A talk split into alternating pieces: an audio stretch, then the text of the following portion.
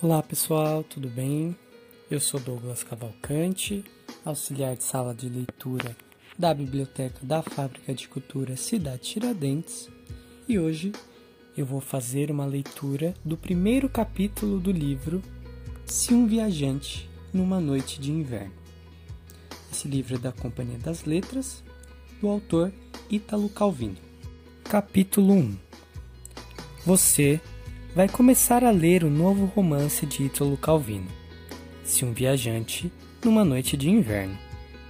Relaxe, concentre-se, afaste todos os outros pensamentos.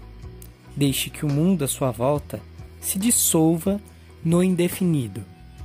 É melhor fechar a porta. Do outro lado, há sempre um televisor ligado. Diga logo aos outros: Não, não quero ver televisão. Se não ouvirem, levante a voz. E estou lendo, não quero ser perturbado. Com todo aquele barulho, talvez ainda não tenha ouvido. Fale mais alto, grite. Eu estou começando a ler o novo romance do Ítalo Calvino. Se preferir, não diga nada, tomara que o deixe em paz. Escolha a posição mais cômoda sentado, estendido, encolhido, deitado. Deitado de costa, de lado, de bruços, numa poltrona, num sofá, numa cadeira de balanço, numa espreguiçadeira, até debaixo das cobertas. Pode também ficar de cabeça para baixo, em posição de yoga, com o livro virado, é claro. Com certeza, não é fácil encontrar a posição ideal para ler. Outrora, lia-se em pé, diante de um atril. Era hábito permanecer em pé, parado. Descansava-se assim, quando se estava exausto de andar a cavalo. Ninguém jamais pensou em ler a cavalo. Agora, contudo, a ideia de ler na cela, com o livro apoiado na crina do animal, talvez presa às orelhas dele por um arreio especial, parece atraente a você. Com os pés nos estribos, deve-se ficar bastante confortável para ler. Manter os pés levantados é condição fundamental para desfrutar a leitura. Pois bem, o que está esperando? Estique as pernas, acomode os pés numa almofada, ou talvez em duas, nos braços do sofá, no encosto da poltrona, na mesinha de chá, na escrivaninha, no piano, num globo terrestre. Antes, porém, tire os sapatos se quiser manter os pés erguidos. Do contrário, calce-os novamente. Mas não fique em suspenso, com os sapatos numa das mãos e o livro na outra. Regule a luz para que ela não lhe canse a vista. Faça isso agora, porque logo que mergulhar na leitura, não haverá meio de mover-se.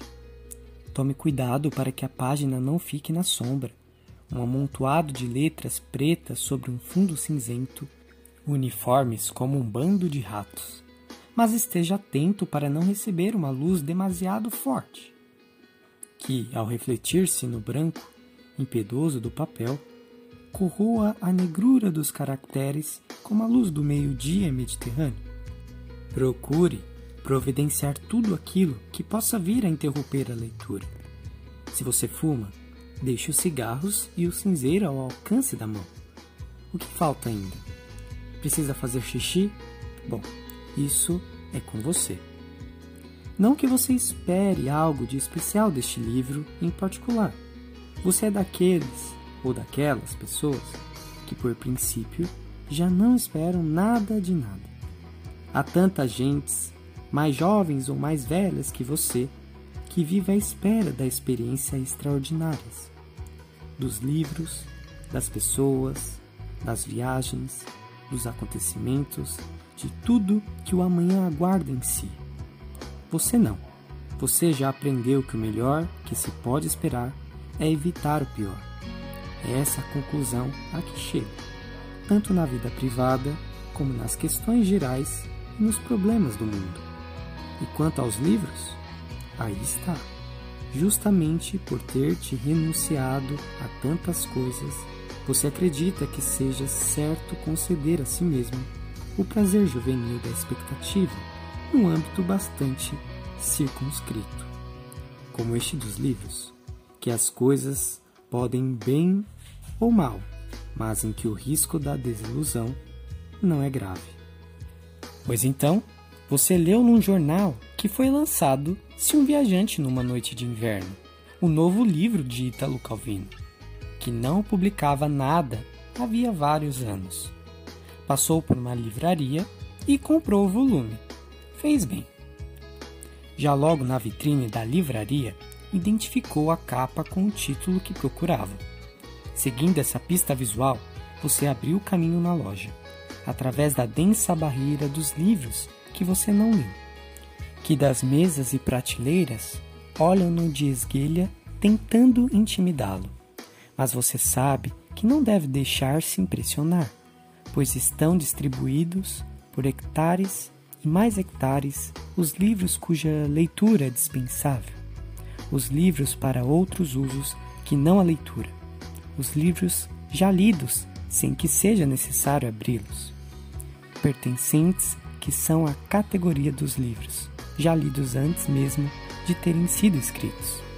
Assim, após você ter superado a primeira linha de defesa, eis que cai sobre sua pessoa infantaria dos livros que, se você tivesse mais vidas para viver, certamente leria de boa vontade. Mas infelizmente, os dias que lhe restam para viver não são tantos assim. Com movimentos rápidos, você os deixa para trás e atravessa as falanges dos livros que tem a intenção de ler, mas antes deve ler outros. Dos livros demasiados caros que podem esperar para ser comprados quando forem revendidos pela metade do preço. Dos livros idem quando forem reeditados em coleções de bolso. Dos livros que poderia pedir emprestado a alguém dos livros que todo mundo leu, e é como se você também os tivesse lido. Esquivando-se de tais assaltos, você alcança a Torre do Fortim, onde ainda resistem. Os livros que há tempos você pretende ler, os livros que procurou durante vários anos sem ter encontrado, os livros que dizem respeito a algo ou ocupa neste momento os livros que deseja adquirir para ter por perto em qualquer circunstância, os livros que gostaria de separar para ler neste verão, os livros que lhe faltam para colocar ao lado de outros em sua estante, os livros que de repente lhe inspiram uma curiosidade frenética e não claramente justificada.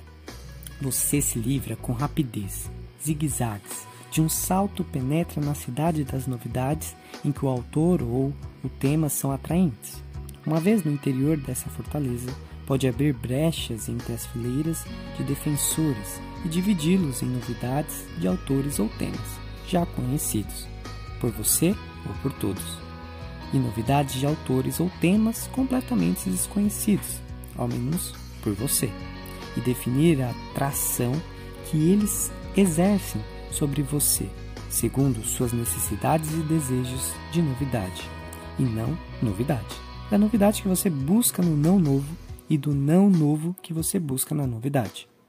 Tudo isso para dizer que, após ter percorrido rapidamente com o olhar os títulos dos volumes expostos na livraria, você se dirigiu a uma pilha de exemplares recém-impressos de Se um Viajante numa Noite de Inverno. Pegou um e o levou ao caixa para ver reconhecido o seu direito de possuir. E por fim, você saiu da livraria. Agora sim você está pronto para devorar as primeiras linhas da primeira página. Está preparado para reconhecer o inconfundível estilo do autor? Não, você não está reconhecendo. Mas, pensando bem, quem afirmou que este autor tem estilo inconfundível? Pelo contrário, sabe-se que é um autor que muda muito de um livro para o outro e é justamente nessas mudanças que se pode reconhecê-lo. No entanto, parece que este livro nada tem a ver com os outros que ele escreveu, pelo menos com aqueles dos quais você se lembra. Está desapontado? Vejamos. De início, você talvez experimente certo desnorteamento. Como o que sobrevém quando somos apressados a uma pessoa que, pelo nome, parecia identificar-se com determinada fisionomia, mas que, ao tentarmos fazer coincidir os traços do rosto que vemos com os destaques de que os lembramos, percebemos não combinar. Mas depois você prossegue na leitura e percebe de que, algum modo, o livro se deixa ler, independentemente daquilo que você esperava do autor. O livro é o que desperta sua curiosidade. Pensando bem, você até prefere que seja assim, deparar com algo que ainda não sabe bem o que é. Bom, pessoal, esse foi o primeiro capítulo do livro. E aí, o segundo a gente entraria para o livro Se um Viajante numa Noite de Inverno. Eu espero que vocês tenham gostado e tenham bastante curiosidade para saber o que esse livro vai tratar. A minha vontade é que todos que ouviram esse podcast fizessem empréstimo do livro e que lesse para embarcar nessa história. Ou melhor, nessa viagem. Até o próximo vídeo, pessoal!